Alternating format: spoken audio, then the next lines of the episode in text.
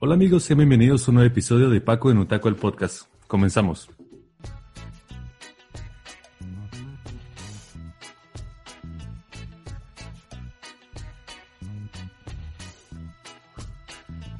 Hola amigos, estamos de vuelta en un nuevo episodio, Paco en Utaco el Podcast. Se los prometí, no iba a tardar tanto en sacar un nuevo episodio y esta vez no tardó meses, o al menos eso espero porque estoy grabando esto como a unos cuatro o cinco días de que salió el último episodio. Entonces, este, esperemos que ahora lo que falle o lo que pueda pasar, este, sea que se descomponga la computadora, pierda lo que haya grabado, este, alguna cuestión así, pero pues vaya, intentaremos que no pase. Y pues bueno, para seguir con esto que ya llevaba un rato haciendo, vamos a episodio con invitado. En esta ocasión tenemos a una amiga muy querida. Este, la conozco desde ya hace un par de años atrás, poquitos, no muchos. Este, Erika, bienvenida, ¿cómo estás? Hola, este, sí, ya tiene como unos, ¿qué será? Ay, no manches, ya cuántos años tenemos de que somos amigos, de bueno, de conocernos desde la secundaria, ya van como 6, 7, ¿no? Sí, tenemos 20 años. Este, ¿a qué edad se entra la secundaria? A los... Como a los 13, ¿no? 13. Ajá, a los 13 nos conocimos. Pero ya fue hasta segundo, ¿no? Cuando empezamos a, a Cuando ya éramos amigos en nuestro grupito el famoso grupito que va a después, pero esa es otra historia. es una historia, mira, que no, aquí, de aquí no se habla, no se habla de eso aquí, eso se puede hablar este ya en, en peda o en ese tipo de cuestiones. Ok, ok. sí, sí, sí. Pero bueno, este, ¿cómo has estado? ¿Qué tal te ha ido? ¿Qué tal tu día? Cuéntame. Bien, bien, todo bien ya, terminando el semestre, ya mandando la chingada todo porque ya, ya es hora, ya que se acaba el, semestre. Este, y pues bien, ¿tú qué tal? Pues bien, igual, creo que ya este, ya este, estamos en, en la recta final de la escuela de este año. Y pues justamente estamos hablando sobre esto antes de empezar. Y es que ya hay vacuna, o al menos ya la aprobó el Reino Unido, la vacuna de Pfizer contra el COVID-19. Entonces, ah, es, una bonita forma de terminar el año, ¿no? Sabiendo que ya, ya eh, estamos como en el principio de la solución. Sí, que ya se va a acabar pronto, esperemos. Que dicen que, que va a doler más la caída que la subida y que va a haber aún más, más casos de COVID y todo eso, pero pues bueno, esperemos que ya poco a poco, ¿no? Sí, pasito a pasito, suave, suavecito. Pero sí, igual va a tardar un, un buen ratito. Como te decía, o sea, ahorita el Reino Unido es la única que ha aprobado la de Pfizer. Y, y pues de ahí que aplican ahí y ya luego en que la aprueban aquí en México y en lo que llegan tantitas vacunas para los médicos y enfermeros y toda la banda que está en... Para nuestro poderosísimo señor presidente. Ah, claro, sí, no se nos puede morir. Pinche señor. O sea, por más que no nos sirva, igual no está tan chido que se nos muera. Sí, tampoco, o sea, creo que estaría peor. Sí, sí, no saldría ese tan cool. Esto no quiere decir que apoyemos al presidente. No, no, para nada. No. Que chingue su cola el presidente. Ay, pero nada. Este, ¿qué tal las clases virtuales? ¿Qué tal todo? Pues más o menos creo que es algo de lo que vamos a estar platicando. Por ahora, este semestre no me pareció más tan pesado, creo que fue muchísimo más pesado el semestre pasado que cambiamos como de, de un día a otro a, a tener clases virtuales, o al menos es así fue como en mi caso. Entonces, como que fue muy, muy pesado. Este semestre como que ya los maestros y ya este, nosotros nos acoplamos más y estuvo más, un poco más relajado, pero igual es como que ya, ya quiero, ya quiero que se acabe. Que también eso es lo que platicaba el otro día con, con alguien. Este, generalmente cuando bueno, ya no sé si lo empiezo a decir, pero bueno, el chiste es que generalmente pues yo estudio en la Ciudad de México, entonces cuando termina el semestre, sobre todo este que es en otoño y termina en diciembre, ya estoy yo así de que termine el semestre y patitas para qué las quiero y me regreso al rancho, ¿no? Bueno, al pueblito. Pero ahorita no, o sea, ahorita es como que ya se acabó y ahora que no, aquí me quedo sentada esperando que ni siquiera va a haber posadas, ni siquiera sabemos qué va a pasar, entonces como que voy a estar aquí en blanco, chance si me encuentre ahí algo que hacer, siempre hay algo que hacer, pero pues está un poco ahí en blanco todo eso. Pero pues normal, diría yo. Sí, bueno, bueno es para ya entrar este bien con el tema. Bueno, antes de eso, este mm, me llegó, bueno, estaba viendo un video y me estaban hablando sobre, ¿recuerdas el, el morrito genio que entró a estudiar a la UNAM a los 12 años. Ajá. Fíjate que después de eso yo no supe que se salió de la UNAM. ¿Tú sabías? No, no sabía. ¿Por qué se salió? Se salió de la UNAM porque eh, sufría de bullying. Pero no, o sea, no, ah. no por los compañeros, bueno, también supongo que algunos, pero eran como orquestados por un profesor de, de, su facultad, bueno, la facultad a la que entró, que era, creo que Ciencias Naturales, iba a estudiar este, Ingeniería Biomédica, algo así. Algo así. Pero sí, un, un maestro ese que le tiraba como hate y de que no, no tenía las aptitudes necesarias para estar en la universidad y no sé qué, no sé cuánto. Qué mal pedo. Sí, y eso, no, no me acuerdo bien si pasó este año o pasó el anterior, pero el chiste es que recibió bullying y y entonces pues ya metieron la denuncia y tal, y pues, como que suspendieron al profesor, pero nada más al profesor y no a toda la demás banda que, que hacía que el niño se cuestionara de su, de su existencia. Y finalmente pues se salió y pues ni modo, la UNAM se perdió de tener a un niño genio. Y la universidad que le abrió las puertas y le dijo vente para acá, este, fue la Universidad Anáhuac, pero en campus eh, Yucatán, Mérida, Mérida, Yucatán, mm. creo. Y pues, no sé, Pues no. ¿Sí se fue para allá? Sí, se fue ah, para allá. Bueno. O sea, ahorita está igual tomando sus clases virtuales, pero, pero pues qué chido, ¿no? O sea, qué chido por él porque aparte recibió como beca de 90%, una cosa así. Sí, está increíble eso. Y qué mal pedo por la UNAM, ¿no? Siento que aunque sea como, como la mejor universidad del país, está muy cabrón que tenga tantos problemas como sociales, ¿no? Y qué mal pedo, que, que de, de hecho de cuando salió como la noticia de este niñito que entró, fue como muy controversial porque en parte era como que, o sea, güey, es un niño, déjenlo tener su infancia, ¿no? ¿Quién, quisiera, o sea, si yo pudiera entrar a la universidad hasta los 40 años, no habría hecho, pero no se puede, o sea, porque tengo que crecer y ser un adulto y, y dejarle esto, de estorbarle a mis papás, pero, pero bueno, o sea, también si él quería y él se sentía muy seguro, pues, pues su madre, ¿no? Mete a estudiar y qué mal pedo que lo, lo hayan hecho como orillarse a, a salir, porque sí está muy cabrón todo eso del bullying, es muy, es muy feo. Y también como, pues todo eso te hace no sentirte en casa y no sentirte cómodo en ese lugar, entonces ya sabes que a la chingada. Y creo que es lo más sano que pudo hacer este niño, pero pues sí que triste. Sí, sobre todo como en, en una etapa de su vida como en la que te puede afectar tanto este, o sea, sí que el bullying y el y el estrés universitario, entonces, pues qué feo, pero pues qué bien poder que ya que salió de ahí y ya está en una bonita escuela privada. Con lo yucateco, chico. Se le va a pegar el acento. Hoy no me sale el acento, no quiero intentarlo, no quiero crear yo, no, yo nunca lo había intentado hasta. no, no salió tan mal. Es, es, este, es muy divertido. Son los mejor los yucafresas. Ver tantito.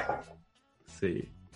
Pero, este, bueno, entonces al tema al que quería ir es este eh, sobre las escuelas privadas, sí, porque tú estás en la Ibero, estás estudiando en la escuela privada del Ibero, la bonita Ibero, la asombrosa Ibero.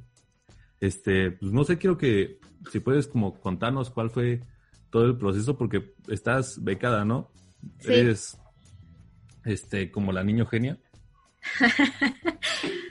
no, fíjate que no, pero bueno, antes de, ir a ese punto, pues sí, yo estoy estudiando en la Universidad Iberoamericana o la Universidad Ibero, que tiene, que bueno, para empezar es una de las escuelas más caras del país, porque pues es privada y ahí van muchos riquillos y todo, ¿no? Y pues también es como importante decir que se encuentra en la Ciudad de México, concretamente en una zona que se llama Santa Fe, que para quienes no lo sepan es una de las zonas más caras de la Ciudad de México. Este, si quieren ir un día, vayan, está muy bonito, pero es muy caro. Hay un Starbucks a cada esquina, pero bueno, este, y sí, estoy becada, desde que iba a la secundaria estaba becada por el promedio por la Fundación BBVA. No es por hacerles promoción, pero gracias BBVA. Este, eh, la verdad es que ha sido un gran apoyo porque, bueno, desde, desde que está en la secundaria como que nos depositaban a nuestra tarjeta cierta cantidad, que tampoco era ufas la cantidad, ¿no? Pero pues dices, ya está para estar en la secundaria, pues ya está bien, ¿no? Y ya era un apoyo que todo, en ese entonces todo me lo quitaba mi mamá, pero, pero bueno, bueno, fui creciendo y, y, bueno, esta que implicaba tener pues ciertas responsabilidades, ¿no? Que este, no es, teníamos que hacer nuestro control de gastos, reportar en qué nos gastamos la beca y todo esto, y renovarla cada semestre, etcétera. Y bueno, el chiste es que pues yo cumplí con todo esto y seguía cumpliendo con el promedio, entonces pues eh, se me renovó para prepa y yo pensé que ahí iba a terminar, ¿no? Que ya iba a estar en prepa, pero justo una generación antes de la mía empezaron a sacar este que iban a dar prepas, que iban a dar becas, perdón, para, para la universidad. Entonces, pues ya era como, ok, sí, lo voy a renovar y todo. Pero bueno, o sea, ya saben, eh, bueno, los que son de nuestra edad o, o, los que están ahorita en prepa, saben que ya por ahí por cuarto semestre, quinto, todos empiezan así de, ay, ¿qué vas a estudiar? ¿Y a dónde te vas a ir? Y no sé qué. Y bueno, para quienes no sepan, también nosotros somos de Tequis. Entonces aquí en Tequis no hay ni madres, entonces la escuela más cercana, bueno, que ahorita ya hay una universidad, pero creo que solo tiene... Tiene dos carreras, tiene turismo y eh, ingeniería industrial, una cosa así. Pues, no, creo que es contabilidad, ¿no? No sé, pero o sea, X, ¿no? O sea, nadie quiere estudiar eso. bueno, sí, sí hay quien lo estudia y sí, hay quien está cursando eso. Pero bueno, el chiste es que pues yo no sabía, o sea, en, la crisis esta de que ya todos están diciendo qué vas a estudiar, a dónde te vas a ir y no sé qué, pues como que lo más cercano era irnos a San Juan, que es el, municipio aquí al ladito, entonces pues todos, toda la gente era o a San Juan o a Querétaro. Entonces, pues yo no sabía de entrada qué estudiar porque como, como yo siempre fui una niña muy matada, este, una nerd, ¿verdad? Por eso también tenía la beca, ¿no? Supongo. Pero bueno, este, a mí me gustaba todo. O sea, como que en la prepa me gustaba psicología, me gustaba filosofía, me gustaba este, las matemáticas, amaba las matemáticas. Me fui a las Olimpiadas en la secundaria, creo que también te acuerdas de eso. Sí, sí. Este, y creo que una vez fui a las Olimpiadas de Física en la prepa. Pero, o sea, les digo todo esto para nada, porque no sirvió para nada, porque terminé entrando a diseño gráfico, que, o sea, nada que ver con todo, con toda mi vida estudiantil pasada, ¿no? Pero bueno, o sea, yo, este, regresando a lo que decía, es que estábamos, estaban ya todos diciendo que vas a estudiar y yo no sabía ni qué pedo, entonces dije, creo que mi primera opción fue actuaría, que es como de como de finanzas y, gráficas y algo así, no sé, nunca supe bien, pero era como que suena, bonito. Y bueno, es que la verdad como que ser como una niña de pueblo y pues la verdad, o sea, mis papás son comerciantes, entonces es como que no había, no hay tanta gente que tenga una profesión, entonces no tienes como esas esas bases, es, ay, mi tío es abogado o mi otro tío es este contador o tal arquitecto. O sea, yo lo único que sabía que existía creo que era contabilidad y arquitectura y abogados. O sea, no sabía que había ciento y cacho carreras, ¿no? Entonces, como que también eso es como muy, un poco pesado, porque pues tú ahí viendo tus opciones se te cierra, ¿no? Y, y entonces aquí nomás hay dos carreras en TX y en San Juan ya hay más, pero igual siguen siendo poquitas, pero bueno, ya hay más variedad. Pero bueno, o sea, pasó el tiempo y al final se supone que yo iba a estudiar arquitectura en la UAC de San Juan. Pero resulta que me metí a los propedéuticos y todo, y valió verga, porque me estaba yendo de la chingada en matemáticas, en física, en diseño, este, para los que no saben, los, los arquitectos tienen un ego de ingeniero, pero aparte es diseñador, entonces está cabrón lidiar con esa gente, porque no todos, no todos, tengo una amiga que, que es arquitecta y es muy, muy linda. Sí, saludos para Rosa. Pero este, pero en ese entonces el maestro que me daba taller de diseño era un patán, o sea, nos rompía los trabajos en la cara, o sea, sí, agarraba las hojas y le decía, esto no sirve para nada, no sé qué, si ustedes van a hacer eso, mejor sálganse de la carrera y váyanse a contabilidad o no sé qué, porque así son pinches arquitectos. O al menos si que me tocó, ¿no? Pero bueno, el chiste es que yo terminé así totalmente decepcionada y dije, no, ni de pedo yo me meto a esto. Entonces como que mi plan era dejarle ahí, así de me voy a echar un año sin, sin estudiar, voy a trabajar ahí en la Charamusca, donde trabaja todo el mundo y, te explotan y todo, no sé, o en algún otro lugar, ¿no? Este, que eso también es una, una buena historia, pero bueno, este, pues yo ya había como decidido eso, que me iba a quedar sin estudiar un año y ya después de ese año ya lo pensaba y veía qué pedo. Pero resulta que como tenía esta beca, me llegó un día un correo que la, eh, la Fundación BBVA tenía como vínculos con ciertas universidades. Y entre esas está el TEC de Monterrey, la Ibero, el ITAM y la Libre de Derecho. Entonces, pues yo me metí a buscar ahí a las, las universidades, qué carreras tenían, shalala. Y esto no era como un, este correo significa que ya la tienes, ¿no? Para nada, tuvo que hacer como tuve que hacer varios exámenes y así como varios filtros porque no podíamos ir todos. Entonces, creo que de aquí de TX éramos, somos bastantes becados, pero solo cinco logramos como el promedio para poder irnos a, a aplicar el examen a alguna de estas universidades. Pero antes de eso hicimos otro examen que solo yo pasé. Entonces, pues ya de ahí fue como, ya nos llevaron a Ciudad de México, a las universidades, hay quien, hay quien sí quedó como en varias universidades, pero por ejemplo a mí el, derecho ni los negocios me latían, entonces pues ya eso me quitaba de mi lista al ITAM, que es como puras carreras de negocios, y a la libre de derecho, que pues es puro derecho. Entonces como que solo me quedaba el TEC de Monterrey y la Ibero. Pero lo que tiene el TEC de Monterrey es que tiene como otro proceso aparte y para que seas parte del TEC de Monterrey tienes que ser un líder, o sea, de hecho su programa se llama Líderes del Mañana. Entonces era como un proceso totalmente distinto y mucho más largo, que también me interesaba, pero igual por eso mismo de que me deprimí porque no pasé mis propedéuticos en la UAC, dije, no, a la chingada, ¿no? Y entonces, bueno, buscando aquí en la, en la Ibero me encontré que arquitectura tenía un plan de estudios como que muy pesado y muy enfocado a estructuras, materiales y todo eso. Y yo como que siempre había tenido como una cosquillita en mi corazón de, de hacer algo como artístico, ¿no? Porque siempre quise aprender a dibujar, intenté aprender a tocar el violín, como que algo en mí me decía, pues prueba algo, este, pues más artístico, más libre. Y bueno, ahí me encontré con las carreras de diseño y entre ellas estaba diseño gráfico que tenía varias, varias materias de dibujo, como bocetaje, dibujo creativo, ilustración.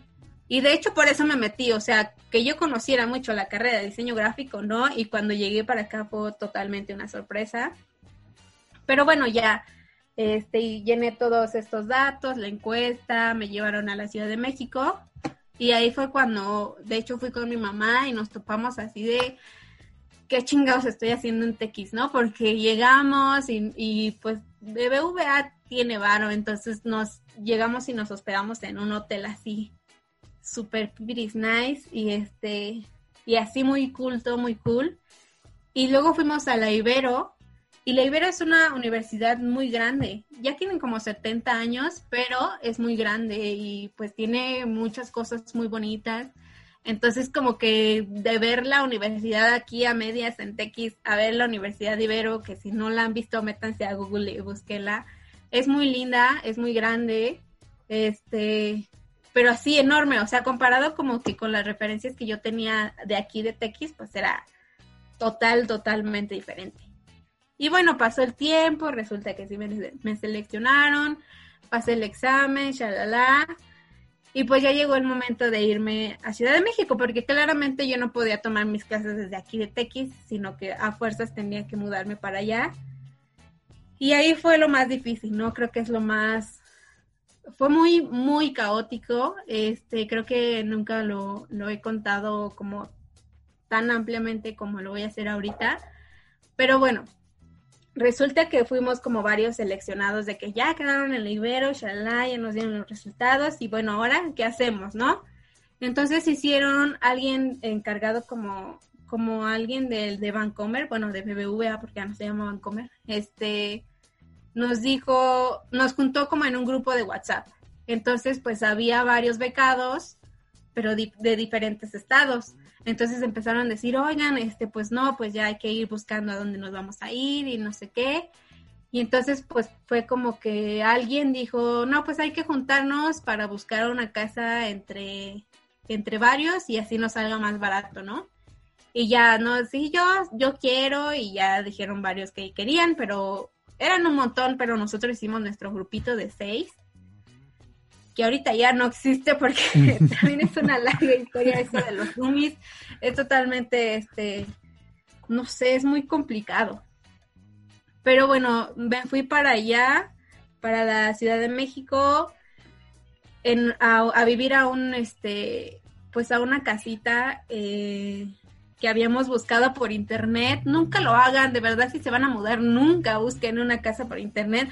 Vayan al pinche lugar y busquen algo que esté bien, porque miren, cuando nosotros nos juntamos por WhatsApp y empezamos a buscar, pues obviamente, güey, estamos becados.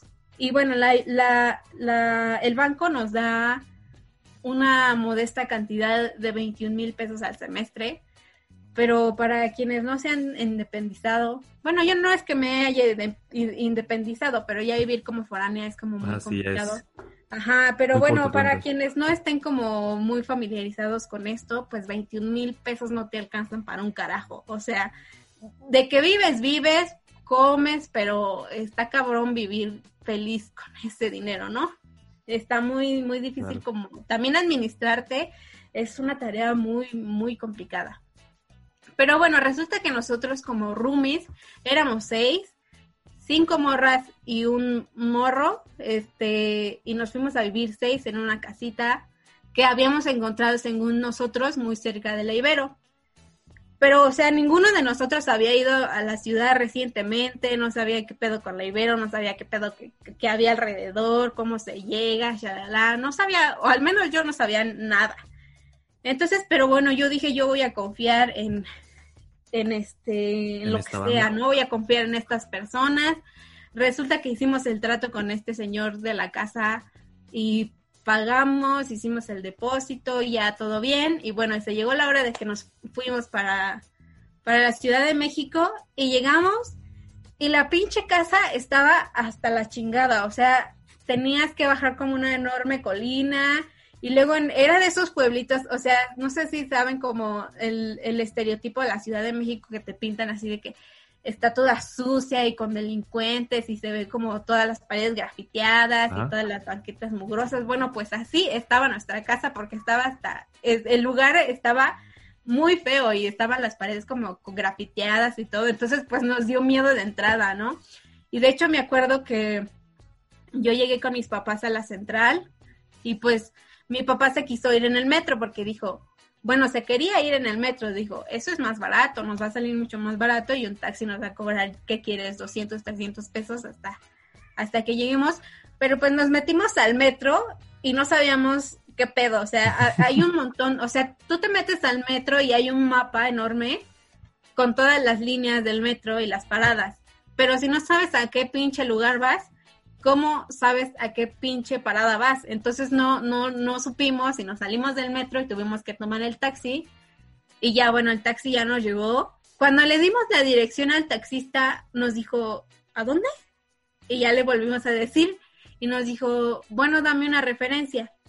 y le dije, no, pues es que está como a 20 minutos de la Ibero. Y me dijo, sí, pero ¿hacia qué dirección? Y ya después lo buscamos. Para, para esto yo traía mi celular, pero no traía datos.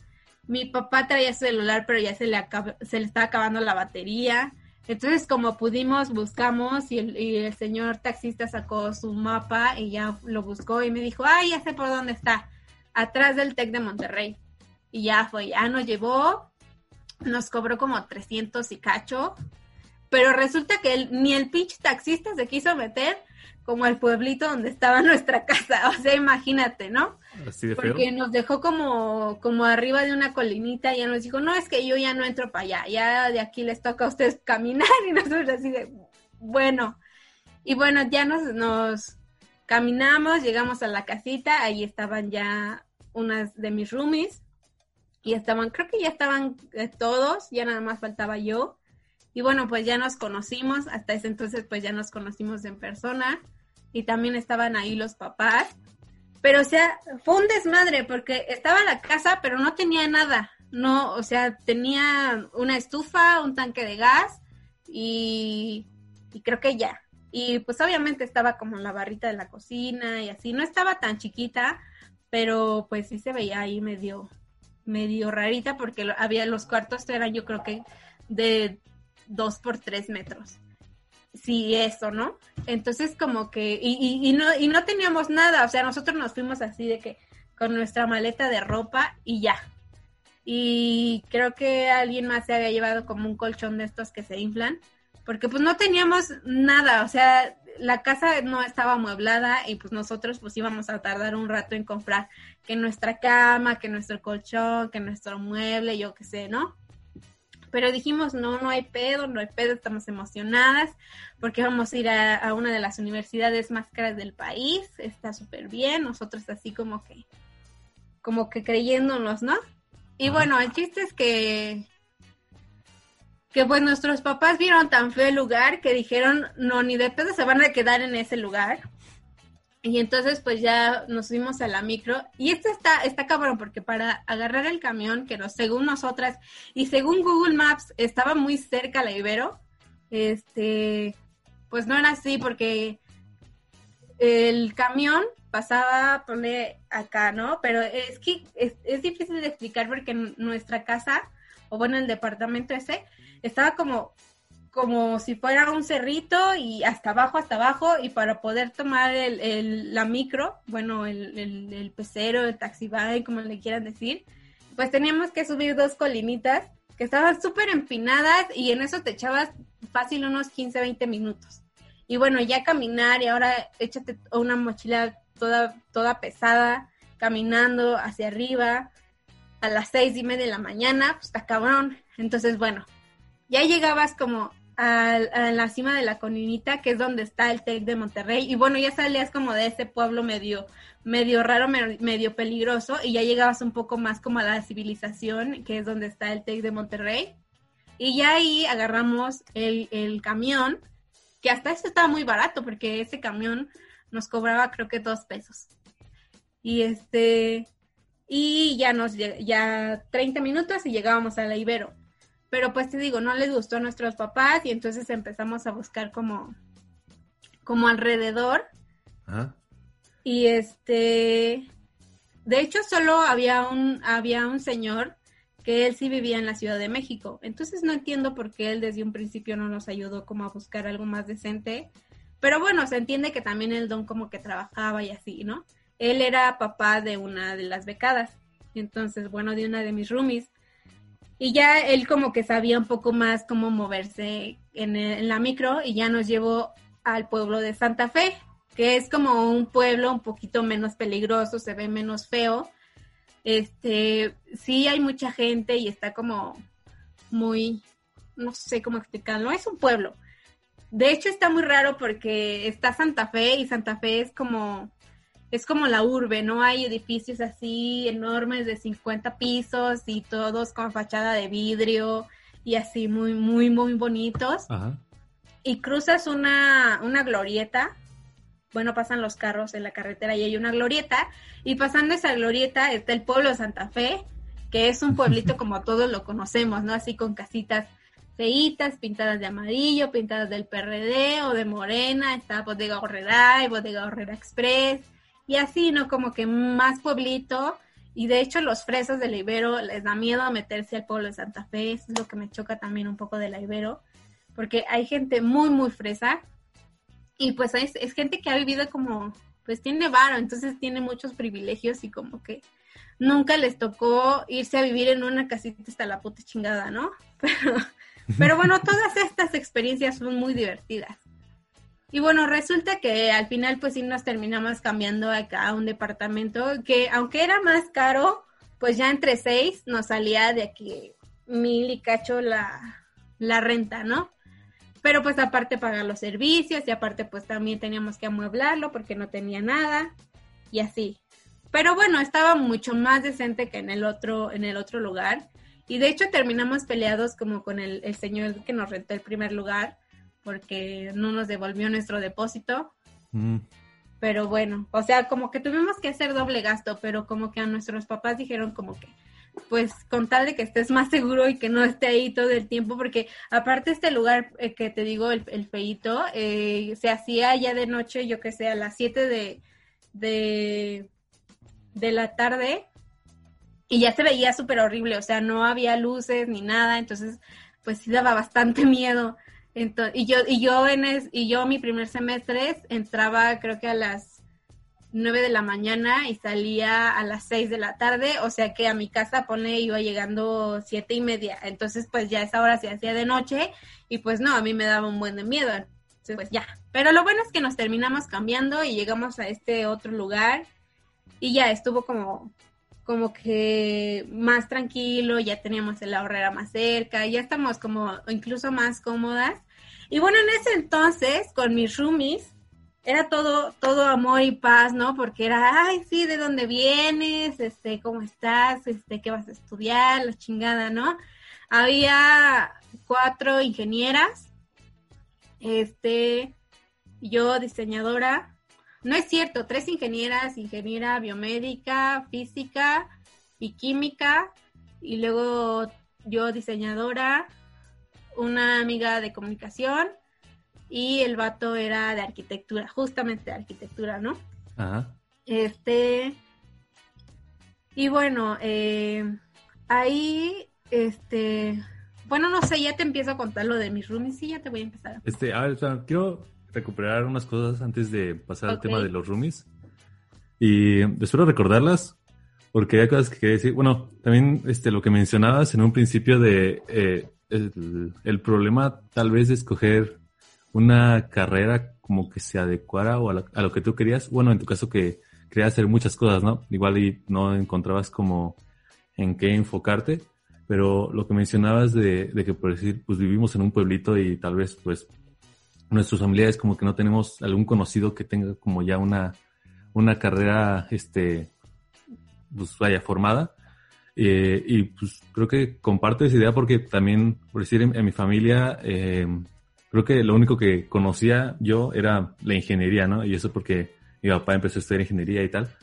Y es eléctrico y bueno, entonces también por eso yo también desde, desde pequeño era como de, ¿qué vas a estudiar? No, pues supongo que una ingeniería. ¿En qué? No sé, pero pues una ingeniería, ¿no? Y pues eso es también como lo que me llevó a estudiar ingeniería y ya luego darme cuenta de que pues igual y no.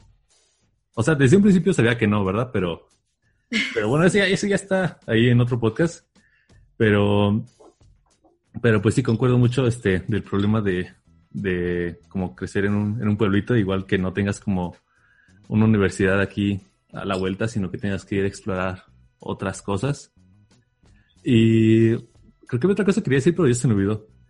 Eh, también, eh, o sea, el tema de, de buscar la casa, lo que entendí fue que la buscaron por internet e hicieron el trato antes de ir a ver la casa. Así es. O sea, no fue como de, ah, mira, está esta casa. Entonces, regresamos después de una pequeña cuestión técnica. Este, al parecer, eh, veo, veo el futuro y, lo predigo y, y, me adelanto a las circunstancias porque, en efecto, falló la computadora mientras estábamos platicando. Pero no todo es malo porque pues seguramente ya vieron todo lo demás que pasó antes. Entonces continuaremos con que me estabas, ah, estaba preguntando acerca de que entonces al momento de, buscar la casa, que nada más fue de, ah, ah, esta se ve bonita por internet y hicieron todo como, todo el trato por internet y no... Sí, así es. Como a verla antes ni nada.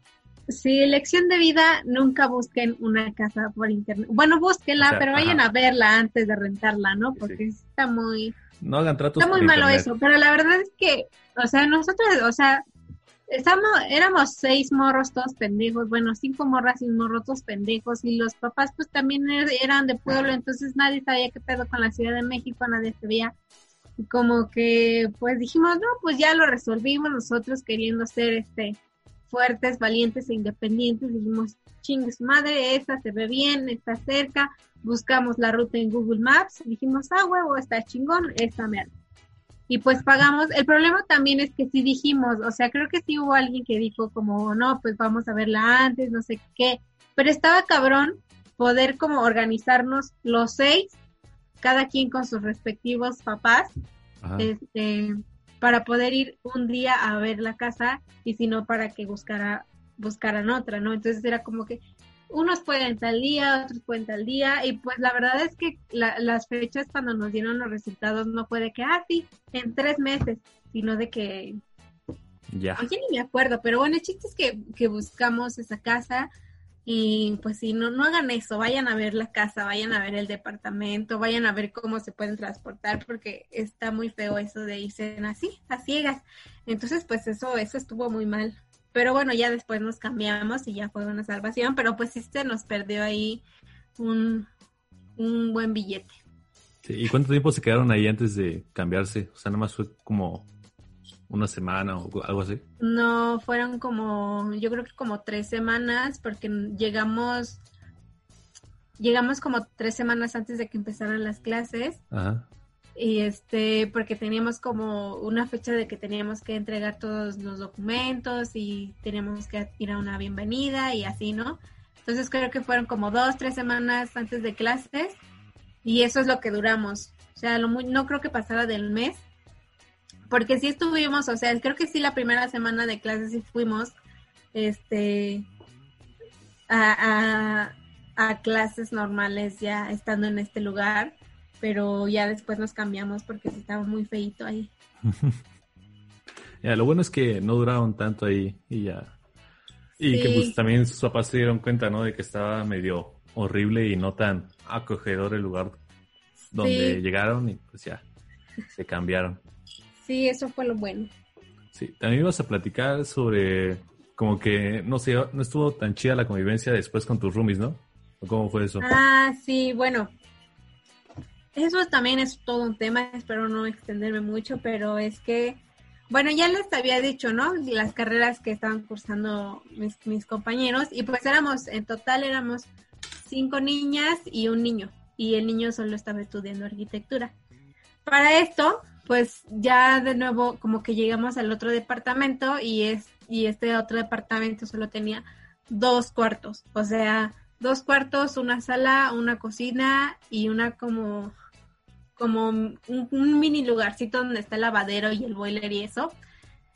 Entonces, pues, o sea, solo teníamos dos cuartos y la sala. Entonces, en un cuarto dormían este, dos chicas, en el otro cuarto dormíamos tres y en la sala dormía el chavo, porque pues morras, ¿no? No nos íbamos a sí, claro. con un vato. Pero bueno, el chiste es que estaba como un poco amontonado, pues porque éramos, así imagínate tres morras durmiendo en un cuarto de 3 por 3 4 por 4 no sé cuántos era. Pero estaba chiquito, entonces teníamos una, una litera triple. De hecho, yo dormía en ese cuarto con tres y este, teníamos una litera triple que ya sabes, son las dos camas, pero hasta ah. abajo viene como una base con rueditas que la puedes Ah, sí, sí, sí. Entonces, pues esa era mi cama. Pero la verdad era un poco incómodo porque el que está en la cama de abajo tiene que pisarte a ti, al que está pues en la, en la de llantitas, para que pueda salir de su cama. Este, entonces había veces que yo o me cancelaban clases o me quedaba, por ejemplo, los sábados yo me dormía tarde, ¿no? Decidí que a las 10 de la mañana me levantaba y, y, y, mi compañera se levantaba un poquito más temprano, entonces siempre tenía que pisarme para poder salir y arreglarse y así, entonces era como un poco desesperante, pero la ventaja es que pues tuvimos que comprar esta litera triple para que nos ahorrara un poco de espacio y no, nos, no, no, estuviéramos tan amontonadas. Y la ventaja que yo, le vi como este espacio que se ahorraba es que como yo estudio diseño gráfico, diseño gráfico en un principio es como mucho de, de pintar, de hacer como cosas manuales, cortar, pegar, este tipografía, así como caligrafía y varias, varias cosas, entonces, varias cosas manuales que necesitan como de un escritorio para que tú puedas hacer las cosas, porque claramente no las puedes hacer en, en el piso o en tu cama, porque pues no, ¿verdad? Entonces, pues ya como que la litera triple y que mi cama se sacara con llantitas, este, era como que me ahorraba ese espacio, pero ese espacio lo usaba para, para el escritorio. Y lo malo también es que diseño gráfico es como que te exige muchísimo tiempo. Entonces, pues yo la verdad era bastante desordenada y solo como solo que como que los fines de semana eran mis días para organizar todo y volver a dejarlo limpio, pero en la semana te digo, yo tenía clases el primer semestre desde las 9 hasta las 6 de la tarde.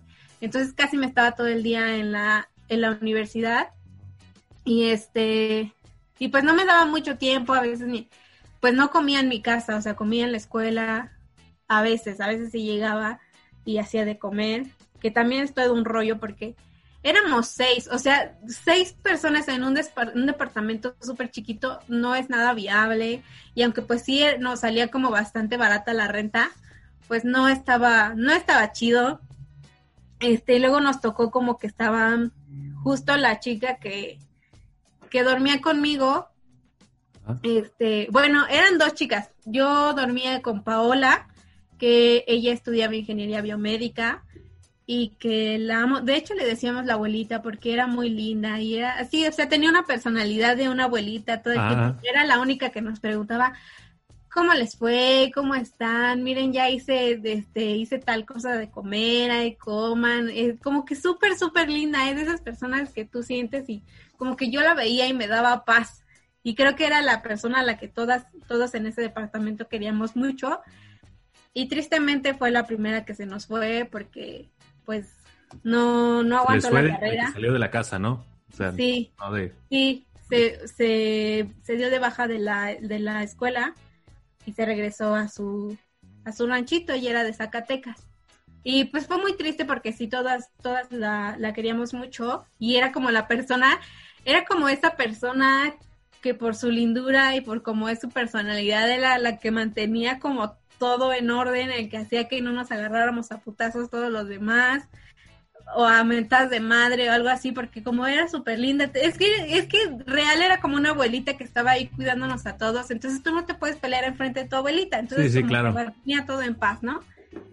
Pero pues se nos fue, no aguantó la carrera, porque la verdad sí era, o sea, ingeniería biomédica es una carrera muy, muy pesada, y pues es muy triste porque desde ahí, bueno, yo veía a mis compañeras ingenieras que, que sufrían muchísimo, porque pues, o sea, nosotros salimos así como que, como, ay, sí, becados de los mejores promedios de la prepa y la chingada, y llegas a una universidad privada y te das en la madre porque no sabes nada. O sea, es muy triste como ver el sesgo entre universidades privadas, bueno, escuelas privadas y, y públicas, porque te das cuenta que en la pública no te enseñaron nada y que lo que tú creías que sabías no lo sabes o que es como está a kilómetros de lo que ya deberías saber. Entonces yo veía que mis, mis compañeras ingenieras eh, le sufrían mucho, tuvieron que estudiarle un buen, el primer semestre lo reprobaron, porque para mantener la beca, o sea, sí que la Ibero nos hace un parote porque nos ahorra la colegiatura y aparte BBVA nos da este una cantidad de dinero, pero, o sea, la universidad y Vancomer nos piden un, promedio mínimo. Para Vancomer, bueno, para BBVA es este, es creo que 8, 8, 5, pero para la universidad depende en qué carrera estés. Entonces, para las, para las ingenierías es 8 y para mí en mi caso de diseño es 9. Entonces, pues no, no alcanzaron las ingenieras el, el promedio del primer semestre y real yo las veía así como que a esto de, de o sea, a, a, dos de soltarse a llorar y de decir ya me quiero regresar a mi casa porque se veía como regresaban de la escuela con unos libros de este tamaño, así de que mil páginas de física, de química, yo, yo le veía que sufrían. Y de mi, en, de mi parte no fue como tanto sufrimiento, o sea, sí, sí es muy difícil como porque pues no tuve como una educación artística, digamos, ¿no? No, no me dieron ninguno de estos temas que yo empecé a ver en la carrera, pero una vez justo Paola me dijo, la ventaja es que tú entraste a la carrera sabiendo que todo lo que ibas a ver era nuevo. Y en cambio nosotras entramos acá donde se supone que ya sabíamos y veníamos como bien confiadas de somos las genios de nuestros pueblos y resulta que no, o sea, que lo que sabemos es absolutamente nada y pues sí fue muy triste como ella, eh, Paola, bueno, la abuelita era la única como que se mostraba abiertamente, entonces sí, sí lloró una vez y ahí todas la abrazamos y le dijimos, le intentamos convencer de que se quedara, pero nos dijo, no, es que ya hice mis cuentas y por más que le eche ganas este siguiente semestre, no la voy a hacer. Y me estoy sintiendo pésimo porque también este pues ella era de Zacatecas entonces no podía ir a su casa de que cada fin de semana o, cada mes se tenía que esperar todo el semestre para volver a irse a su casa. Entonces ella siempre fue como una persona muy muy apegada a su familia y pues sí le, le dolió muchísimo como estar este tan separada y luego se le murió un abuelito y todo. Entonces fue como súper triste y pues pues sí la verdad creo que fue una decisión muy valiente el hecho de que se fuera pero una vez que se fue, pues como que se fue toda esta paz. Exacto. Entonces como que empezaron a haber roces entre, entre todos los que nos quedamos, porque, bueno, de entrada, el que se fuera ella nos quitaba entonces unos mil y cacho de la renta, entonces pues los demás teníamos que pagarlo, ¿no? Y de entrada fue como, ay, X, pues seguimos siendo cinco, está bien, no sé qué pero despuesito sí nos empezó a pegar porque pues no nos alcanzaba el dinero algunas. Y por ejemplo a mí, la carrera de diseño gráfico es también bastante cara porque pues tenemos que comprar material, pinturas, papel de este y de lo otro. Luego al final de semestre presentamos como proyectos y tienes que hacer como tus prototipos. Entonces hay que imprimir y si te sale mal volver a imprimir. Entonces imagínate como impresiones grandes que te cuestan 300 pesos cada una y si te sale mal es volver a imprimir. volver otra a imprimir. y otra y es... Ajá, entonces es un chingo de dinero que tú no contemplas como en tus gastos fijos, entonces pues, pues va pesando, ¿no? A pesar de todo yo como que el primer semestre la llevé bien en cuanto al dinero, pero a mis otras compañeras empezaba como a pesarles este ya pagar la renta, entonces eh, queríamos buscar a alguien más y este el problema fue también es que en este, en este lugar donde estábamos, estábamos como, bueno, cuando rentamos el lugar, se supone que debe haber un adulto que firme y que dé como un aval, que es como las escrituras de una casa o así. Pero en este caso no nos pidieron un aval, solo nos pidieron un depósito, que, o sea, si pagáramos cinco mil de renta, entonces teníamos que dar diez mil para que se quedara como un depósito.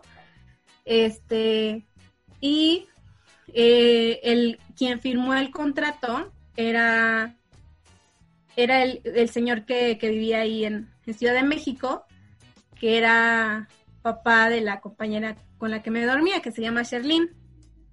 Pero resulta que Sherlyn y su papá eran como de esta gente que, que es que no sé cómo explicarlo, pero Sherlyn era como tenía como trastorno obsesivo compulsivo porque era súper ordenada, o sea, contrario a mí que era como desordenada, entonces ella era súper ordenada y tenía todo limpio y todo ordenado y no tenía muchas cosas, pero todo lo que tenía, o sea, trataba de tenerlo.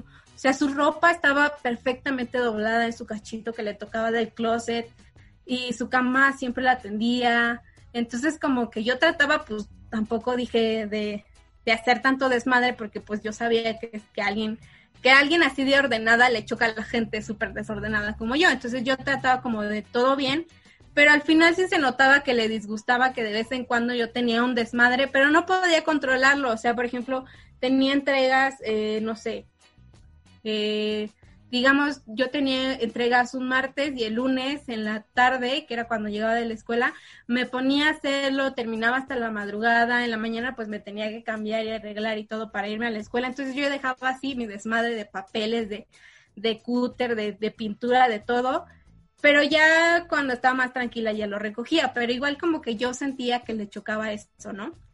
Entonces a partir de ahí como que como que empezó a ver como, o sea, yo no me llevaba bien con ella, no le hablaba, no le platicaba, porque ella, bueno, ambas fuimos como muy introvertidas en ese entonces, pero más ella, entonces como que no había una buena relación.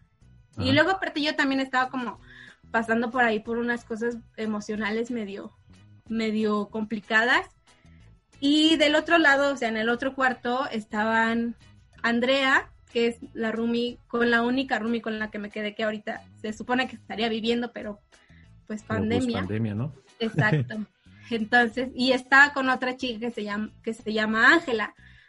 Ángela también es como una persona, ella me encanta porque es como súper independiente y ella no se, no se cerraba la boca para nada, no se, no se mordía la lengua, es de estas personas que le caga a alguien y se le nota, o sea, se le notaba que, algo, le molesta, lo dice. Ajá, o si no lo dice como que se nota en, en su cara, en su cuerpo, pero lo entiendes, ¿no? O sea, como que esa gente, ah, ok, está bien, no te metas con ella y ella no se va a meter contigo y todo bien. Al principio, la verdad, debo confesar que me daba un poco de miedo porque yo decía, ay, esta morra, ¿no? Pero después, pues me encantó porque era como súper honesta y así, y aunque no era como tan linda y todo, de hecho, como que siempre nos decía que le daba asco a la gente. En la Ibero, en la Ibero todas saludan de beso. Así de que, ay, hola, ¿cómo estás? Y son súper fresas y saludan de beso y todo. Y a ella le cagaba eso, o sea, odiaba que alguien se le acercara y la quisiera saludar de beso. Se quitaba, se le hacía así. Entonces, como que yo la admiraba mucho. En un principio me daba mucho miedo y después la admiré porque dije, güey, o sea, quiero ser como tú. Pero bueno, yo pensé, o sea, como que pensé que ella iba a ser el problema con Andrea, como que se iban a pelear mucho. Y al final terminaron siendo bastante buenas amigas. No era como que, ay, sí, mi mejor amiga, pero se llevaban mucho, mucho mejor que yo con Charlene. Y después, como que estábamos bien, ¿no? Entre, entre las mujeres, bien, todo bien, así está bien. El problema empezó a ser el chavo, que se llama Ángel.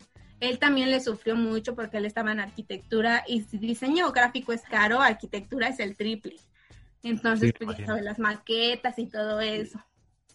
Y también está camarón porque todas las micros que pasaban por nuestra casa y que iban al Ibero, siempre van hasta su puta madre de llenas. Entonces, es, o sea, tú imagínate llevando una maqueta de 60 por 60 en, en un camión que va totalmente lleno. Eh, a mí me, me causaba mucho conflicto, no sé cómo lo lograba. Sí, pero pues, Luego llevar una cartulina. Este, Exacto. trabajo, una maqueta, imagínate. Llega así como chicharrón. Sí. Ángel. Ángel estaba casi en la misma situación, ¿no? Que, que, que le exigía mucho tiempo a su carrera y mucho dinero. Entonces también a él le llegó como este síndrome de que tienes un chingo de dinero, bueno, que te llega en depósito de 20 mil pesos y tú en tu mente dices, ah, huevo, es un chingo de dinero, y se lo gastó en chinga y pues después, o sea, medio semestre ya no tenía. Entonces como que ah. empezamos a, a, darle chance de que nos pagara después la renta, porque también nos decía, es que tengo que comprar material y pues el material era muy caro y todo. Entonces como que le empezamos ahí, hubo empezar, empezó a haber problemas como con el dinero y también era, o sea, si yo soy desordenada, él, él era el cuatro veces desordenado porque y como también estaba en arquitectura, no, tenía un desmadre. Y como era la sala, o sea, tú entrabas a la casa y lo primero que veías era todo su desmadre. Entonces, pues sí le empezamos a decir, ¿no? Como que, oye, tu desmadre, no con estas palabras, pero así como que, oye, por favor, ayúdanos, no sé qué. Y luego también ya nos, nos estamos viendo como con, con problemas del dinero y páganos y no sé qué y todo. Al final, o sea, meses después, le, este, le terminamos diciendo que, que, ya no podíamos, que, o sea, también a nosotros nos estaba pesando el dinero y todo, entonces, pues, pues lo corrimos. Fue muy difícil la decisión, pero pues al final fue como que, no, ya vaya. O sea, a lo mejor, ¿no? Ajá. de cuentas era le estaban perdonando el dinero, pero pues en algún momento a ustedes pues también ya les, les pesó en, también los gastos y entonces iban a acabar como él, sin dinero, con un chingo de cosas que comprar en la escuela y pues ya. Ajá, exacto. Y después pues se fue, se fue a vivir a otro lado y ya trabajaba, pero pues también el trabajo no le dejó como darse del todo a la carrera y pues igual terminó desertando y se regresó a su rancho. Y por nuestra parte, nosotras nos quedamos cuatro, entonces ya la renta ya era bastante, ¿no? Comparado a lo que empezó. Entonces empezamos como a buscar a alguien más, pero siguió habiendo como problemas. Después encontramos a otra persona y ya como que todo bien, volvimos a estar como en equilibrio, pero tardó, tardó un tiempo para que encontráramos a esta otra chica. Pero justo en verano, que fue el primer verano de que, que tuvimos en la universidad, yo no metí verano, entonces yo me quedé acá en mi casa y también Andrea, entonces solo se quedaron tres y entre ellas estaba Sherlyn y Ángela. Entonces ellas dos son personas completamente diferentes y chocaron muchísimo porque Ángela tiene un novio, entonces se supone que cuando nosotros llegamos como al departamento, el papá de Sherlyn nos dijo, no pueden meter a nadie porque va a haber problemas y no sé qué y así, ¿no? Pero también era como bastante exagerado el don. Sí, sí. El, punto es que Ángela metía a su novio a la casa y pues terminó habiendo problemas. O sea, no, yo no le veía como problemas y si nadie se metía con nadie, pero a Sherlyn se veía que le molestaba mucho y pues terminó habiendo ahí varios, varios roces y todo. Entonces, después de eso, o sea, te digo, Ángela era de estas personas de que me cagas, te lo digo, te lo hago saber con mi cara, con mis gestos, con todo lo que soy. Este, y, y ellas dos se sabían que se cagaban la una a otra, ¿no?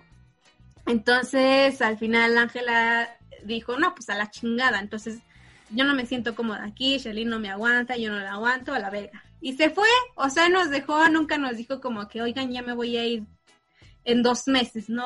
O sea, se salió en 15 días. Y pues nos dejó otra vez cuatro personas y estábamos, creo que según yo estábamos bien, o sea, no nos hablábamos mucho, estaba bien de la verga porque yo me dormía con, con Sherlyn y como no nos platicábamos, pues era como bastante frío el ambiente, no se sentía así, no se sentía cool. Con la que platicaba mucho es con Andrea, que ella estudia comunicación, entonces pues nos hicimos muy amigas. Y este, y bueno, con, con las otras dos chicas como que no nos llevamos muy bien. Y justo creo que el año pasado, por, por estas fechas, este, e, ellas dos se iban a salir, o sea, de, un día a otro nos dijeron, oigan, no, ya no podemos con la renta, nos vamos a ir. Y nos iban a dejar con una renta de siete mil pesos a solo Andrea y a mí. Entonces como que empezó a ver ahí sí súper problemas. Y este, y como que pasó Navidad, pasó todo este tiempo de vacaciones como en ese limbo de que se van a salir, no se van a salir, qué vamos a hacer nosotras, no vamos a encontrar otra persona y así. Y al final nos emputamos todas y dijimos entonces si se van ellas dos a la chingada todas y nos salimos del departamento y nos fuimos a buscar otro, encontramos como un, un buen departamento en el que estábamos bastante bien, la señora que nos renta es súper linda, pero luego llegó la pinche pandemia y valió verga, ¿no? O sea, ahorita estamos pagando la renta a lo pendejo porque está ahí. Que sí, la señora es muy amable y sí nos dijo como que, bueno, se las voy a bajar a tanto. Pero pues sí es como un poco doloroso estar pagando una renta así nomás, sin, sin estar allá, ¿no? Pero después de todo creo que fue como un cambio súper bueno porque, porque este, pues ya acá solo estaba con Andrea, que es con la que más me llevaba y este y estaba como más en paz y más tranquilo y estaba bastante bien o sea ya ya también vieron nos quedaba más cerca y todo entonces estuvo mejor y ya ya ya me había yo adaptado como a la vida de la ciudad porque es muy muy diferente de un pueblo a la ciudad es totalmente diferente. Entonces como que en un principio me sentía yo muy muy fuera del lugar y ahora es al revés, ahora ya no aguanto el ranchito porque aquí las micros no pasan nada cada cinco minutos. Pasan muy, muy, como tardan mucho y luego van muy lento y allá podrán arriesgar mi vida, pero no mi puntualidad, porque van a todo lo que da, parece pinche toreto en la carretera, pero es muy divertido, la verdad es que es muy divertido. a pesar de como todo el caos que hubo con los roomies, que la casa, que la escuela, que también fue en un principio muy pesado, pues al final, este, ahorita ya estoy más tranquila, ya me gusta más la carrera, porque antes no me gustaba la carrera, como que le dudaba mucho. Y este, y ahorita ya estoy más feliz. Incluso la virtualidad como que nos ha servido mucho. Este, y ha sido muy, muy agradable porque bueno, yo lo veo con todos mis amigos que están como en públicas, que le, todavía están en la etapa de que les mandan PDFs y mándenme actividades. Y en cambio acá tenemos como todas nuestras clases son por Zoom o por Teams, tenemos videollamada, o sea, tenemos clase, clase, y aunque no es como del todo igual, pues nos adaptamos y está bastante bien ahí todo. Hola, sé que tal vez no parece, pero este la tercera vez el tercer corte en este episodio. Este, lo menciono pues para que, para que sepan ustedes también lo mucho que estoy sufriendo en este episodio.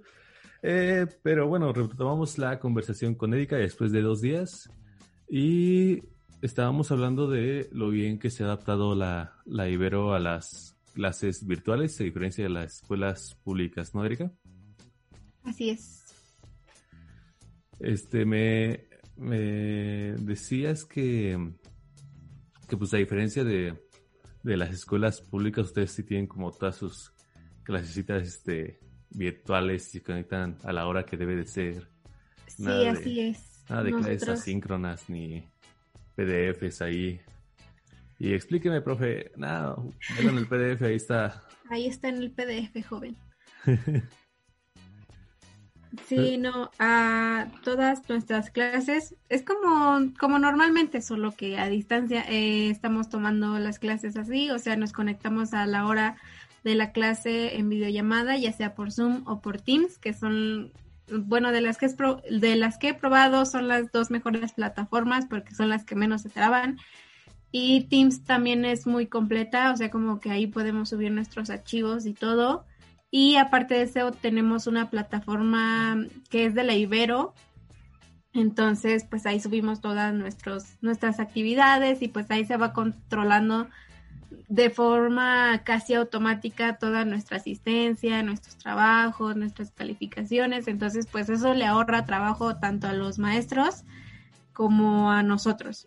Y aunque fue difícil para todos en un principio como adaptarnos, este no fue tan bueno, tan pesado como yo lo veo en, con, con mis amigos de otras universidades, fue sumamente rápido, a diferencia de los demás que creo que se atrasaron casi un mes, este, pues en la Ibero se adaptaron a la semana, si no es que antes, porque fue este de que sucedió todo esto, nos mandaron a nuestra casa y a la siguiente semana empezamos clases virtuales.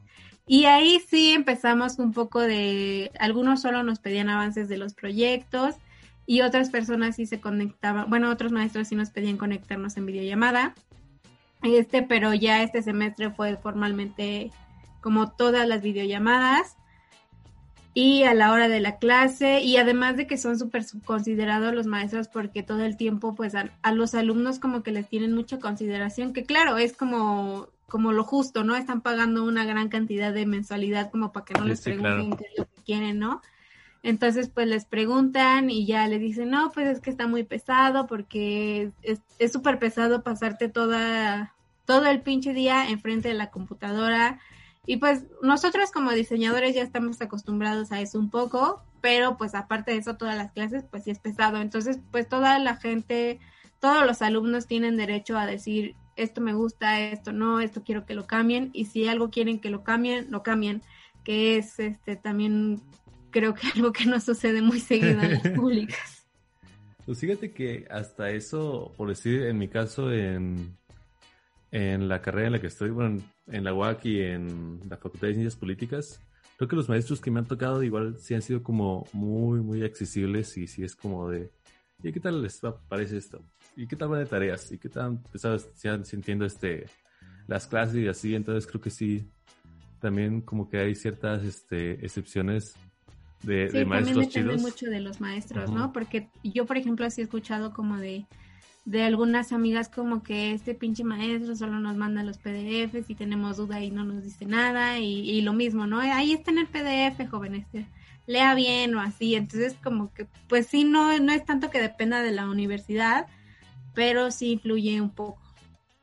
Sí. Ah, también te decía que todas estas plataformas que, que usamos, las Ibero las paga, ¿no? Como en Zoom solo tiene, si no tienes como la membresía, no puedes tener videollamadas este de más de 40 minutos y en este caso ya no hay ninguna restricción porque es como si la Ibero contratara Zoom para los maestros, entonces no hay como ningún problema ahí. Sí, este, y sí, también eso creo que eh, estaría bien raro si no lo hiciera, ¿no? La Ibero, o sea, hablando bien de lo que de lo que se paga por estudiar en la Ibero, entonces este creo que sí es justo y sí y sí uno imaginaría que pues, la Ibero mete mete dinero para que todo salga para que todo salga chido, sobre todo las clases virtuales.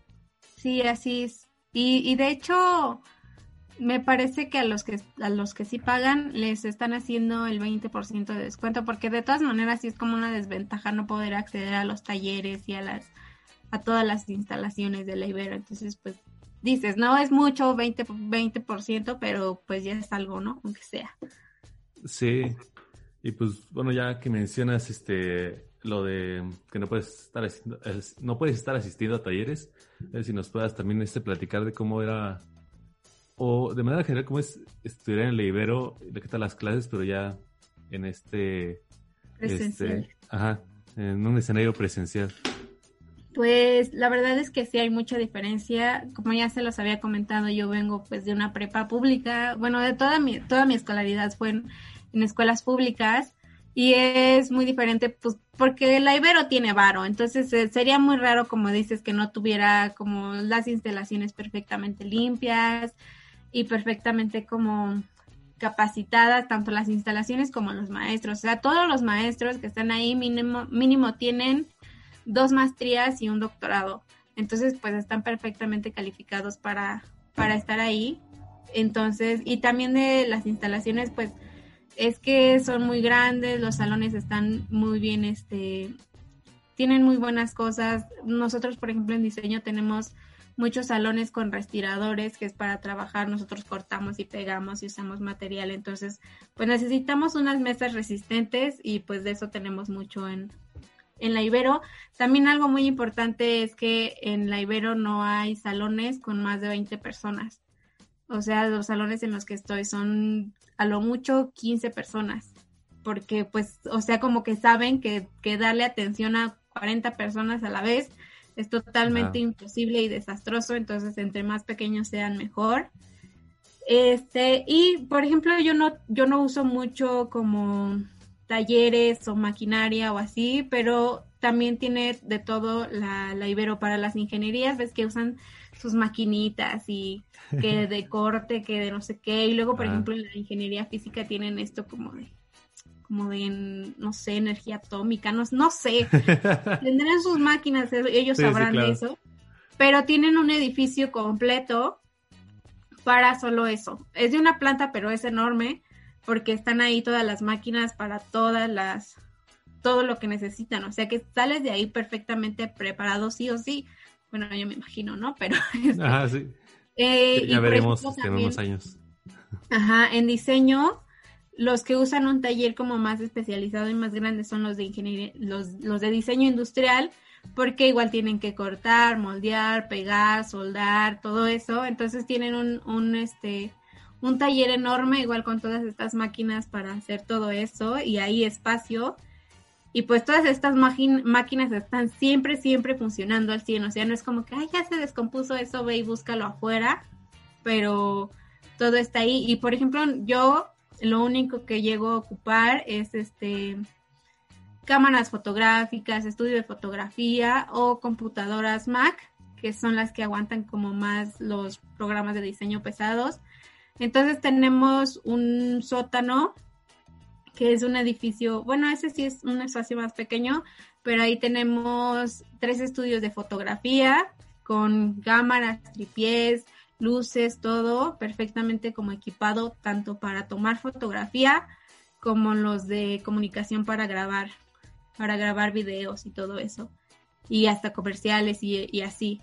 Y pues ahí tenemos muchas cámaras fotográficas, tú puedes ir y pedir prestada una cámara y ya te la prestan, ya sea para el interior de la escuela o para el exterior, que sí tienen como muy controlado eso, como de que piden tu credencial y que cuando la vas a traer y cuánto la vas a ocupar y que te la lleves bien y la regreses bien, pues para no tener problemas, ¿no? Sí, claro.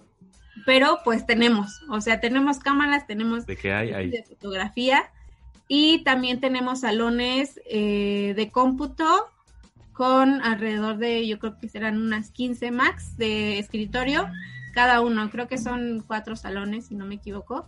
Pero pues todos tienen Mac. Yo nunca había usado una Mac en mi vida. Entonces, este, pero allá toda la gente lleva Mac, o al menos en diseño, porque les digo, es como la que soporta más los, el software. Y este, y es la que se usa más, y ahí están las de escritorio que son súper potentes y son súper bonitas. Entonces está, o sea, está todo muy bien.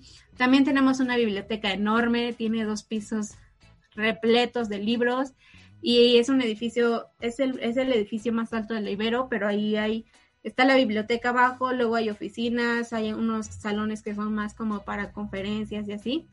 Y este, bueno, conferencias pequeñas, así como, como, como reuniones de, de oficinistas, ya sabes que salen en la tele y como que oficinas pequeñitas. Bueno, y arriba de eso hay dos pisos que nosotros le, llevamos, le llamamos los Teletubbies que es un, un, lugar como que tiene alfombra y tiene unos sillones muy cómodos que nosotros utilizamos para, pues para irnos a dormir en nuestras horas libres o cuando acabamos los exámenes y es, es, es como, eh, está siempre en silencio y aparte los silloncitos son súper cómodos, entonces pues sí, es, está chido para irte a dormir ahí un ratito y así ya no te acuestas en, en el pasto. Y aparte de eso también hay otro lugar que es muy similar a esto, pero es como una cafetería y tiene sillitas y silloncitos y tiene puffs y este y es muy muy bonito. Y pues bueno, todos los salones están equipados perfectamente bien, a todos les funciona como el cañón para poner las diapositivas y este y así todo muy bien, la verdad es que todo está como tan bien hecho y también como no sé cómo, no sé cómo explicarlo, pero tiene un este, tiene un mantenimiento impresionante, siempre está limpia la escuela, tiene un estacionamiento enorme porque toda la gente llega en carro, menos yo, bueno, menos los que llegamos en la micro, pero este, pero en realidad es muy, muy buena escuela. Pues sí, no es lo mismo que, que decíamos hace rato de pues tiene dinero y la gente que, que tiene dinero y está pagando tal cantidad de, de, mensualidad, pues no se va a conformar con una escuela así X, chafona, sucia, ¿no? Pues, y, y esto tampoco es como que me van a decir, este, que soy bien, este, ya me hice bien fresa y ahora solo la ibero y así, ¿no? La verdad es que también tienen, tienen, o sea, las instalaciones no van a decidir lo, la calidad educativa, ¿sabes? No van a decidir qué tan bien salen preparados los, los, los alumnos, pero claro que también influye el que tengan una máquina funcionando al 100 en ingeniería y en una pública no lo tengan, pues claramente se queda como en desventaja un alumno que otro. Entonces, eso es muy importante. Este, pero de todo se puede, o sea, yo tampoco tengo una Mac y no puedo estar en los salones de estos que les comentaba todo el día porque pues también se ocupan, hay clases ahí, entonces, pues uno se tiene que adaptar a sus posibilidades y es parte de lo que les decía que es muy complicado porque toda la, toda esta gente que es de la Ibero, hay de todo, porque también se tiene así como que los que van en la Ibero, en el TEC son súper sangrones y súper fresas y todo, pero la verdad es que también hay gente muy linda. Yo no me hallo un poco porque estoy más acostumbrada pues acá como al pueblito y a un poco a la gente de barrio y así, y allá pues la verdad sí son más fresas pero eso no quiere decir que por ser fresas sean malas personas, la verdad es que son súper, súper lindas. En mis salones, como somos mayoría mujeres, pues son son súper lindas, se hablan de, se hablan así de que, ay, nena, y no sé qué, este, no te preocupes, preciosa, y así. Entonces es como súper lindo, no es un ambiente hostil, aunque a veces sí, pero no, no tanto. Y no, no sé, no se crean eso, pero este, pero pues hasta, hasta ahora este, está muy bien, es muy cómodo ir a esta escuela, es como súper lindo, nunca sientes que te falta nada. Y aparte de todo esto, pues obviamente están adentro las cafeterías, no tenemos un Starbucks adentro como el TEC de Monterrey, pero tenemos nuestra propia cafetería, o sea, Capeltic, que es la cafetería que está adentro, es un proyecto que se creó en la Ibero y se llevó a cabo dentro de la misma Ibero. Entonces es como nuestra cafetería, ¿sabes? Nosotros, bueno, no nosotros, yo no, pero alguien la creó. Entonces, este, pues es como un poco más bonita, más bonito como ese, eso de que todo está así. Y aparte de todo, la Universidad Ibero es, es humanista, es como tiene un sistema universitario pues jesuita, que es decir que como tiene sus bases como en el catolicismo. Esto no quiere decir que sea una escuela religiosa, pero sí que mucha de su filosofía es como para la, para la humanidad, o sea que quiere formar profesionales que hagan algo para la humanidad, no, no nada más que salgan y quieran ganar dinero y así ser egoístas y así, sino que también bueno, en todas las, las universidades, corríjanme si no, tenemos como estas, estas materias de reflexión universitaria o, así. ¿Tú no llevas alguna materia así? En primer semestre de, de ingeniería llevaba Universidad de Sociedad. Eh, ahorita en, en, comunicación no llevo, no sé por qué, pero en ingeniería sí. Sí, pero igual creo que toda universidad o toda carrera como que te meten ahí unas materias que son de la universidad, no necesariamente de tu carrera, sino como de la filosofía de la universidad. Entonces, esas materias que nosotros llevamos son completamente humanistas, son como, como para, pues que tú sepas, yo el semestre pasado llevé realidad del, del México contemporáneo y pues nos daban bastantes temas del México contemporáneo. Entonces, y todo, y, en, creo que en segundo semestre llevé persona y humanismo y pues te, explican igual todo esto de la persona.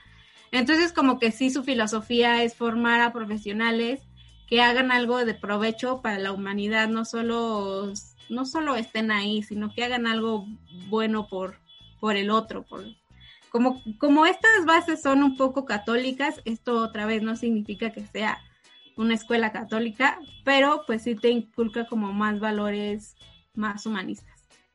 Y pues en realidad eso es todo. No sé si sean muchas diferencias, pero pues ya no me siento yo que ya no me acostumbraría a, ir. De todas maneras, mira, la primera universidad en el ranking de, las mejores universidades es la UNAM y, ella, y esa es pública. Entonces, otra vez esto no, no, no define las escuelas. Pero la Ibero está en el 5, así que es un buen número. Así es. Sí, creo que concuerdo mucho contigo. Este, lo que mencionas de que igual la universidad no hace como al estudiante, pero sin embargo sí, este, tener equipo o material suficiente, que creo que sobre todo es lo que más diferencia las universidades públicas y las privadas es que en las privadas tienes como el material para hacer prácticas mientras que en las públicas puede que sea un programa un poco más este teórico, ¿no? Y, y pues no sé, igual este con todo lo que me, ahorita me platicas es este ya lo imagino como todo un sueño estudiar en, la Ibero o en una universidad de este tipo, tener tanto este material y, equipo a tu disposición para ahora sí que pues para poner en práctica lo que lo que te enseñan en, en, el, en el aula, ¿no? Y, y pues, no sé, está, está bastante interesante y está bien cool que, por decir también tú y lo que ya platicamos desde eh, el principio, este, que hayas como, para empezar, algo que muchos no hacemos es que no solicitamos becas porque nos da como hueva todo el trámite. Entonces, pues ya de ahí nos perdemos eso y, y pues tú solicitas la beca, tuviste la beca, mantuviste este, el promedio para conservar la beca y pues también este, hiciste todo este, este trámite para, para ver si conseguías una beca en, en, las en alguna universidad este, privada. Y pues creo que todo eso está bien chido y, y merece ¿cómo decirlo? Este, un, un reconocimiento el que hayas, hayas persistido tanto y el que sigas persistiendo, persistiendo hasta el día de hoy. Porque también, como ya nos dijiste, pues hay varios que, que pues no, no aguantaron, este, o fue demasiado para ellos y no conservaron la beca y tal. Entonces, pues qué chido. La, neta está, está bien interesante y, y, pues conocer a alguien que haya hecho todo esto, pues no se siente bonito. Qué bonito, gracias. Sí, como que, y de hecho hasta ahora no había como comentado como toda esta historia así como, como una historia, ¿no? Como que todo me había pasado y a lo mejor se lo cuento a amigos o por partes o así cuando pasan las cosas, pero no como ya verlo a dos años y medio, que ya dos años y medio me parece de, o sea, ¿cómo pasó? ¿Cuándo pasó? ¿No? Sí. Y voy a tomarme un espacio para un pequeño comercial. Este, yo la beca de Vancomer la tengo desde secundaria, esa no sé si la puedan obtener como ahorita, pero si hay gente que nos está escuchando de, de prepa, yo les diría como que anímense, anímense, no se conformen con, o no, o a lo mejor como que, pues uno siempre piensa en sus posibilidades, ¿no? Yo nunca me habría imaginado que iba a estar en la Ibero, porque pues no entraba dentro de mis posibilidades, lo que tenía más cercano era irme a lo que me quedaba más cerca, o lo que yo había asumido que me tocaba. Pero la Ibero tiene este programa que, que año con año, bueno, semestre con semestre van dando las becas, entonces si tú tienes un buen promedio, si tú tienes este, la capacidad y tienes eh, como el entusiasmo de querer lograrlo, puedes pedir la beca eso sería como solo de la universidad, o sea, no, no tendrías como el dinero de, del banco, pero sí te, sí te apoyan muchísimo con la, con la colegiatura de la Ibero. Entonces, pues ya solo pagarías el estar de foráneo, ¿no? Si, si tu carrera no es muy cara. Entonces, este, anímense, creo que, y creo que el, el, proceso no es tan largo, solo te piden un montón de documentos, pero una vez que lo llevas todos completos, los revisan y te dicen, sí, te podemos dar el 70, 80, 90, 100% de la colegiatura. Y eso, pues la verdad es bastante y es bastante bueno. Y por una educación de tan buena calidad como es la Ibero, pues también lo vale. Me parece que en el TEC de Monterrey son un poco más complicados los procesos y no te la dan del todo. O por ahí me llegó un chisme que, que cuando entras al TEC de Monterrey te dicen, ah, sí, te vamos a dar 50% de beca, pero cuando tú ya estés trabajando, me lo tienes que pagar. Entonces como que, pues eso tampoco está chido, ¿no? Y en la Ibero no, en la Ibero no te van a cobrar nada, ni antes, ni después, ni cuando ya te estés en ningún momento te lo van a cobrar, entonces se hace un gran paro y es posible, o sea, no es como que, ay, me va a costar mil, inténtenlo, no, o sea, de que se puede, se puede y la verdad es que es una muy buena oportunidad. Sí, pues creo que, pues vaya, concuerdo contigo. Creo que ese tema de, del TEC, este, mi hermana mayor, ahí está ya graduada, este, también con iba a la universidad, este, aplicó para una beca en el TEC y sí, igual como, como dice este, era como te vamos a dar una parte de eh, beca de la colegiatura, pero después cuando ya termines nos tienes que reembolsar. bueno, si es reembolsar, bueno, nos tienes que este, dar el varo. Y pues vaya, por eso ya no, no falté, pero pues nada, creo que fue, fue una buena plática, a pesar de, de todos los problemas técnicos que tuvimos aquí. Y pues nada, no sé si quieras agregar algo más. O... Este, no, pues nada, solo decir que a pesar como de todos los problemas y los que en su momento me causó como mucho, mucha molestia porque emocional, o sea, tampoco es como esto que te vayas a, a dormir en tus laureles y vayas a pasarlo a toda madre porque pues, o sea, es, es estar controlando todo, estar controlando tu promedio, tu dinero, tu vida, este, si tienes novios, si tienes amigos, si no tienes amigos, o sea, es, es bastante pesado, pero no es imposible, o sea, yo ahorita que ya estoy a, año y medio de terminar la carrera, ya es como, como que lo ves hacia atrás y dices, wow, o sea, como, y te sorprende de tu misma capacidad porque uno empieza y dice, no, no o sea, yo ni de pedo voy a lograr, voy a lograr esto, seguro me regreso en un semestre o algo así. O cuando estás pasando las cosas es como que no, hasta aquí. Y también eso es muy válido, es cuestión como personal y de saber como tus límites y todo.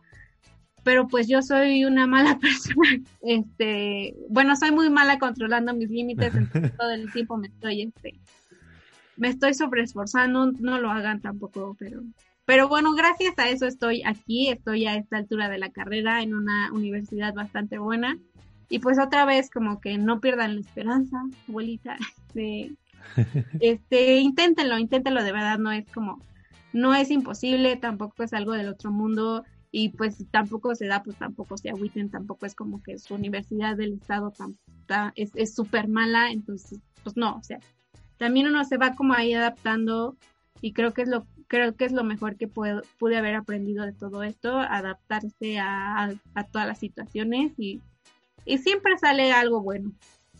Y pues nada, me gustó mucho estar aquí, es muy, es muy, es muy divertido, me gusta mucho hablar hablar y hablar sobre todo de mí. no sé si eso suene muy feo, pero, ah, pero es muy interesante. Sí. Pues bueno amigos, este dejaremos por terminar el episodio, ahora sí, sin ningún tipo de problema técnico más. Y pues nada, pues, si quieren seguir a Erika en Instagram o algo, pues ahí aparecerá. Y pues nada, los quiero mucho, cuídense, nos vemos en el siguiente episodio este siguiente martes. Nos vemos. Adiós. Chao. Gracias.